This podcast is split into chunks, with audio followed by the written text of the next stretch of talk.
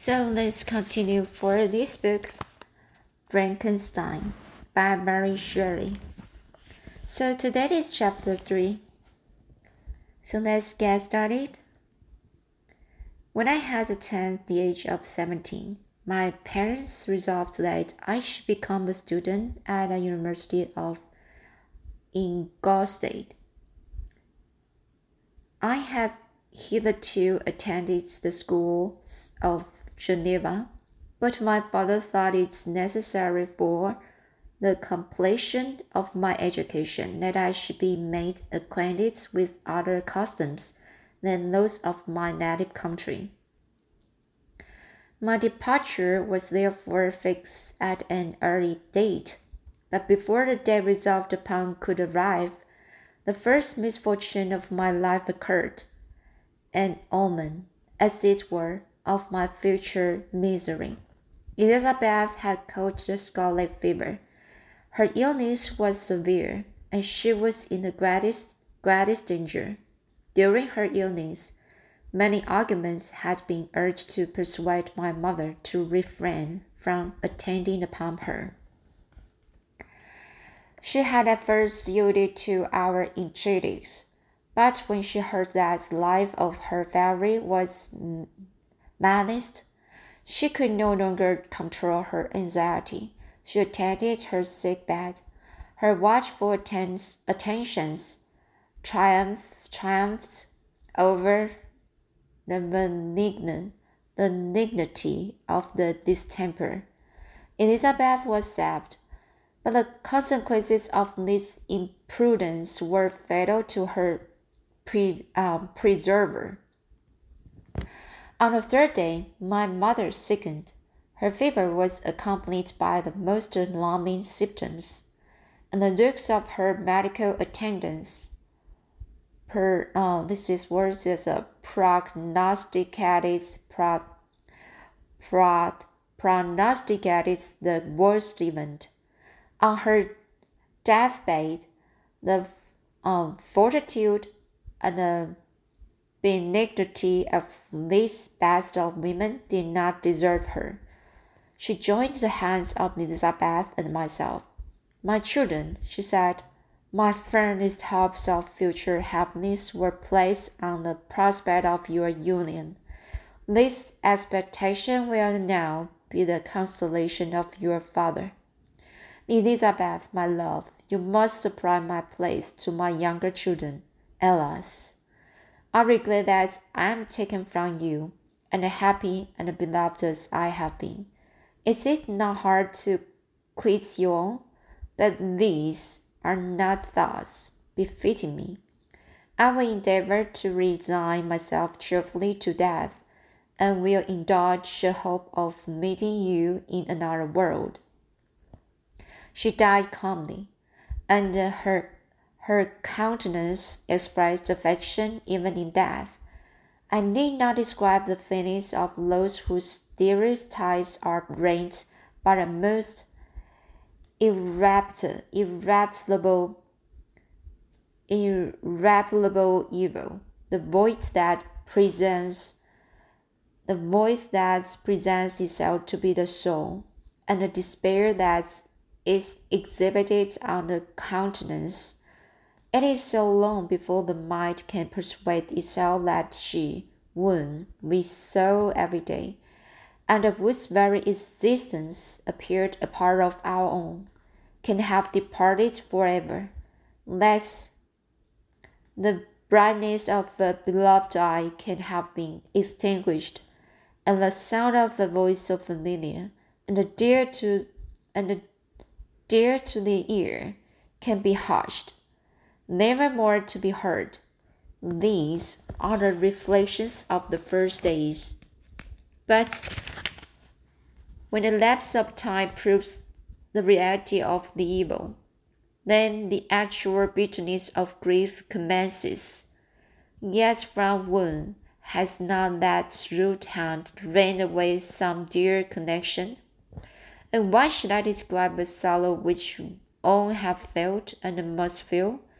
The time at length arrives when grief is rather an indulgence than a necessity, and the smile that plays upon the lips, although it may be deemed a sacred a sacrilege, is not banished. My mother was dead, but we have still duties which we ought to perform. We must continue our course with the rest, and learn to think ourselves fortunate, whilst one remains whom a spoiler has not ceased. My departure for Egostad, which had been deferred by these events, was now again determined upon. I obtained from my father a, res- a, a respite, a respite of some weeks. Uh, sorry, I will repeat it.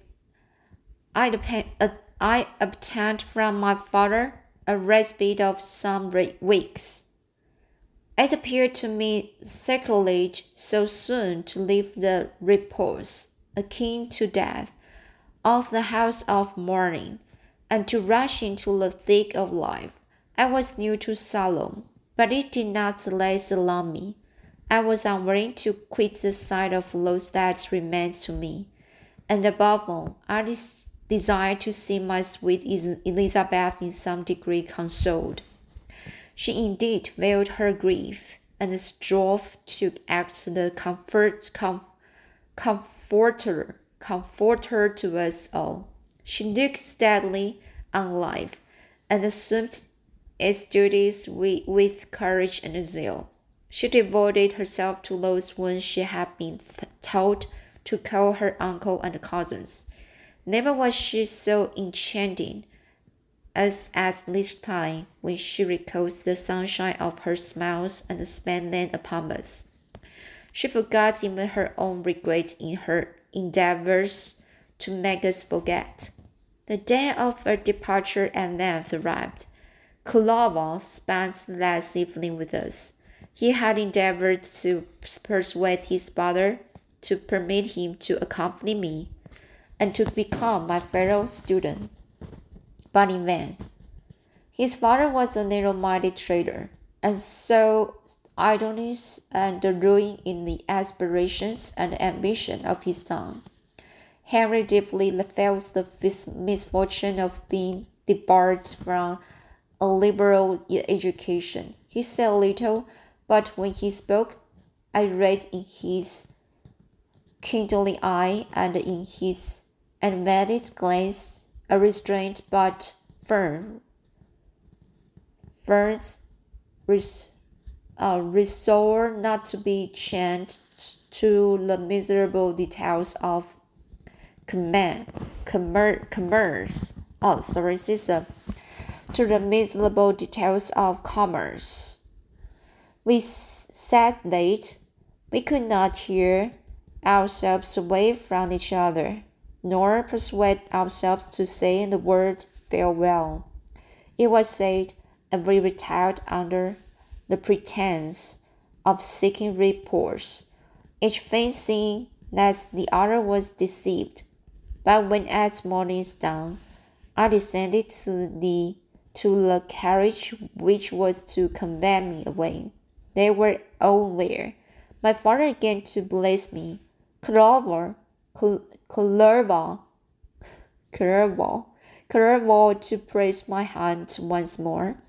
My Elizabeth to renew her entreating that I would re- I would write often, and to bestow the last feminine, um, fem- feminine, uh, feminine attentions on her playmate and friend.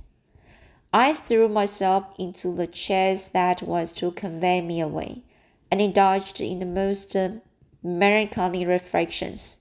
I, who had ever been surrounded by amiable companions, continu- continually engaged in endeav- endeavors, endeavoring to bestow mutual pleasure. I was now alone. In the university whither I was going, I must form my own friends and be my own protector. My life has hitherto been remarkably secluded and domestic, and this had, had given me invincible repugnance, repugnance, repugnance to new countenances. I love my brothers, Elizabeth and Clover. These were all familiar faces, but I believed myself totally unfitted for a company of strangers. Such were my reflections as I commenced my journey. But as I proceeded, my spirits and hopes rose. I ardently desired the acquisition of knowledge. I had often, when at home, thought it hard to remain during my youth cooped up, cooped up in one place, and had longed to enter the world and take my station among other human beings. Now my desires were compiled with, and it would indeed have been folly to repent. I had sufficient leisure for these, for these and many other reflections during my journey to Ingolstadt, which was long and fatiguing. At length, the high white steeple of the town met my eyes. I alighted and, and was con conducted to my solitary apartment to spend the evenings as I pleased. The next morning, I delivered my letters of introduction and paid a visit to some of the principal professors. Chance, or rather the evil influence, the angel of destruction, which asserted omnipotent sway over me from the moment I turned my reluctant steps from my father's door, led me first to M. Krempe professor of nature philosophy. He was an uncouth man, but deeply imbued in the secrets of his science. He asked me several questions concerning my progress in the concerning my progress in the different branches of science appertaining to nature philosophy. I replied uh, carelessly and partly in contempt mentioned the names of my my uh, alchemists as the principal order authors I had studied. The professor stared. Have you, he said, really spent your time in studying such nonsense? I replied affirmative. Every minute, continued and cramped with warmth. Every instant that you have wasted on those books in utterly and entirely lost, lost. You have burdened your memory with exploded systems and uh, unless useless names. Good God, in what dis- what uh, what deserts land have you lived? Where no one was kind enough to inform you that these fancies, which you have so greatly imbibed, are a thousand years old and as musty as they are ancient, I little expected in this enlightened and scientific age to find a, find a disciple of Orbitus, Orbulus Magnus and uh, Paracelsus. My dear sir, you must begin your studies entirely anew.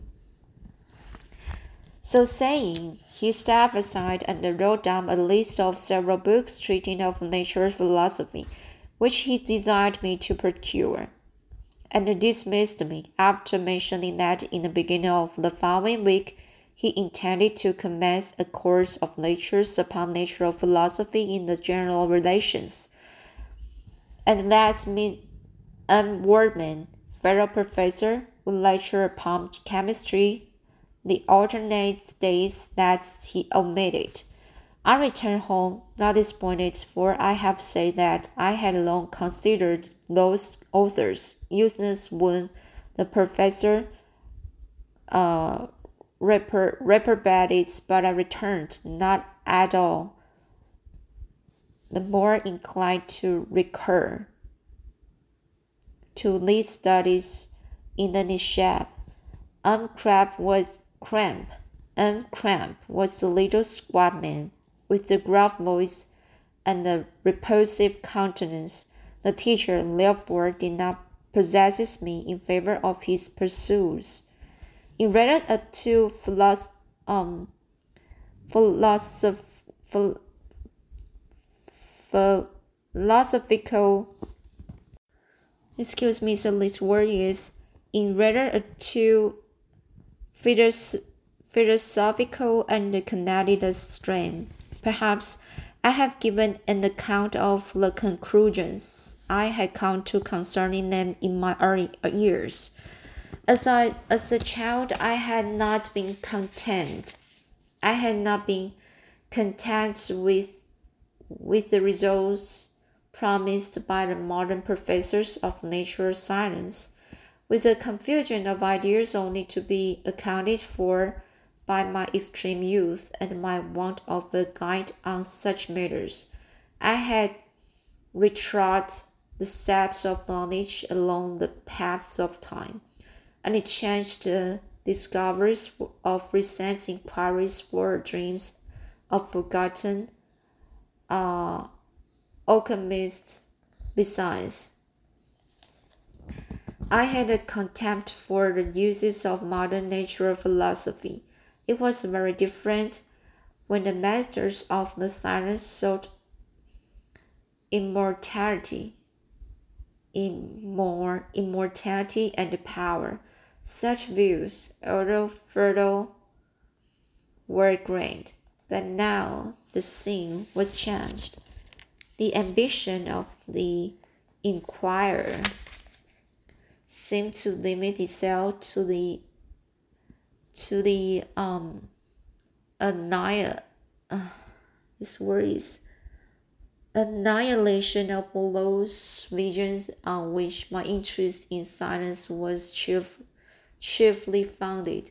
I was required to exchange uh, of boundless grandeur, grandeur for realities of little worth. Such were my reflections during the first two or three days of my residence at in, God, in Gostade, which were chiefly spent in becoming acquainted with the localities and the principal residence in my new abode. But as the ensuing week commenced, I thought of the information which M. Krempe had give, given me concerning the lectures, and although I could not con- consent to go and hear that little conceited fellow deliver sentence out of a, a pulpit, I recognized what he had said of M. Waldman whom I had never seen, as he had hitherto been out of town. Partly from curiosity and partly from idleness, I went into the lecture, lecturing room, which um, M. Boardman entered shortly after. This professor was very unlike his colleague. He appeared about fifty years of age, but with an aspect expressive of the greatest be, greatest benevolence. A few gray hairs covered his temples, but those at the back of his head were nearly black. His person was short but remarkably erect, but his voice the sweetest I had ever heard. He began his lecture by a by a recapitulation of the history of chemistry and the various improvements made by different men of learning, pronouncing, pronounce, pronouncing with, with fer, fervor, fervor the names of the most distinguished discoverers. He then took a, cur, a cursory he then took a cursory view of the present state of the science and explained, explained many of its elementary terms. After having made a few pre, preparatory experiments, he concluded with a panegyric upon modern chemistry, the terms of which I should be, never forget. The ancient teachers of this science, says he, promised impossibilities and performed nothing. The modern masters promise very little. They know that metals cannot be transmuted and that the, the elixir is a uh, elixir. That's the elixir of life is um, a, a chimera. A chimera. Chim, chimera. Chimera. But these philosophers whose hands seem only made to dabble in dirt, and their eyes to pore over the microscope or crucible, have indeed performed miracles. They penetrate into the recesses of nature and show how she works in her hiding places. They ascend, ascend into the heavens. They have discovered how the blood circulates and the nature of the air we breathe. They have acquired new and almost unlimited powers. They can command the thunders of heaven, mimic the earthquake, and even mock the invisible world with its own shadows. Such were the professor's words, rather let me say such the words of fate. Announced the destroy me. As it went on, I felt as if my soul were grappling with the with the palpable enemy one by one, the various keys were touched which formed the mechanism of my being. Chord after chord was sounded, and soon my mind was filled with one thought, one conception, one purpose. So much has been done, exclaimed the soul of Frankenstein. More, far more, will I achieve, treading in the steps already marked. I will pioneer a new way, explore unknown powers, and unfold to the world the deepest mysteries of creation. I closed not my eyes that night. My eternal being was in a state of insurrection and turmoil. I felt that order would thence arise, but I had no power to produce it. By degrees, after the morning's dawn, sleep came. I would walk, and my yester, yesternight's thoughts were as a dream. There only remains a resol- resolution to return to my ancient studies and to devote myself to a science for which I believe myself to possess a natural talent. On the same day, I paid on Waldman a visit, his manners in private were even more mild and attractive than in public, for there was a certain dignity in his his mien, his mien during his lecture, which in his own house was replaced by the greatest affability and kindness. I gave him pretty nearly the same account of my former pursuits as I had given to his fellow professor. He heard with attention little narration concerning my studies and smiled at the names of Cornelius Agrippa and the, and the Paracelsus, but without the contempt that uncramped had exhibited. He said that these were men to whose indefatigable zeal modern philosophers were, were indebted for most of the foundations of their knowledge. They had that us as an easier task, task to give new names and arrange in connected classifications. The facts which they they in a great degree had been the instruments or bringing to light the labors of men of genius, however. Uh, Aaron, uh, Aaron, Aaroners, and Nanners, and the Nannersly scarcely ever fail in ultimately turning to the solid advantage of mankind. I listened to his statement, which was delivered without any presumption or affection, and then added that his lecture has removed my prejudice prejudices against modern chemistry chemists chemists i expressed myself in major terms with the modesty and deference due from the youth to his instructor without letting a gap in ex- inexperience in life would have made me ashamed. Any of any of the enthusiasm which stimulated my intended labors. I requested his advice concerning the books I ought to procure. I'm happy, said the young to have gained a disciple. And if your application equals your ability, I have no doubt of your success. Chemistry is that branch of natural philosophy in which the greatest improvements have been and may be made. It is on that account that I have made it my peculiar study, but at the same time, I have not neglect, neglected the other branches of science. A man would make but a very sorry chemist if he attended to that department of human knowledge alone.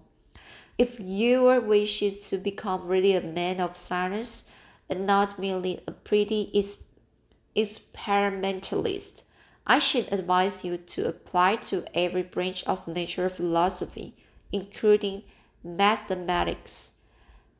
He then took me into his laboratory and explained to me the uses of his various machines, instruct, instructing me as to what I ought to procure, and promises promises me uh, promising promising promises me the use of his own when I should have advanced far enough in the science not to derange, derange their mechanism. He also gave me, gave me the list of books which I had requested, and I took my leave. Thus ended the day memorable to me. It decided my future destiny.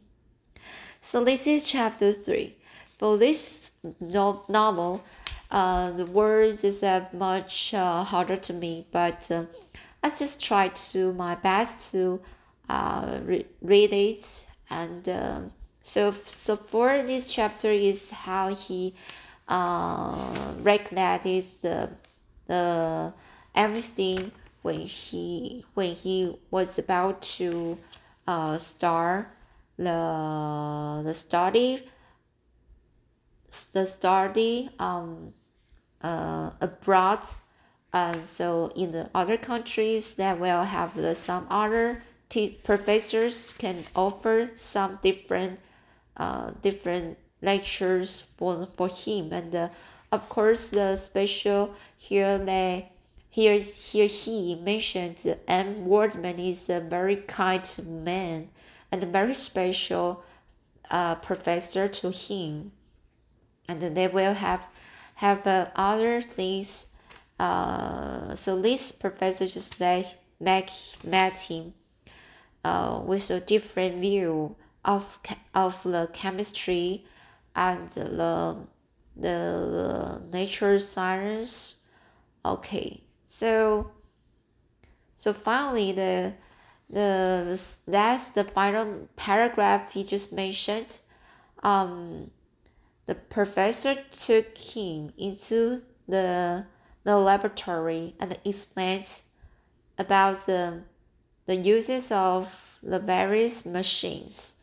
And the, the, the professor instruct, instructed him as to what he ought to uh, procure and and just um, let him learn many uh, things that he feel uh, advanced far in love in the science.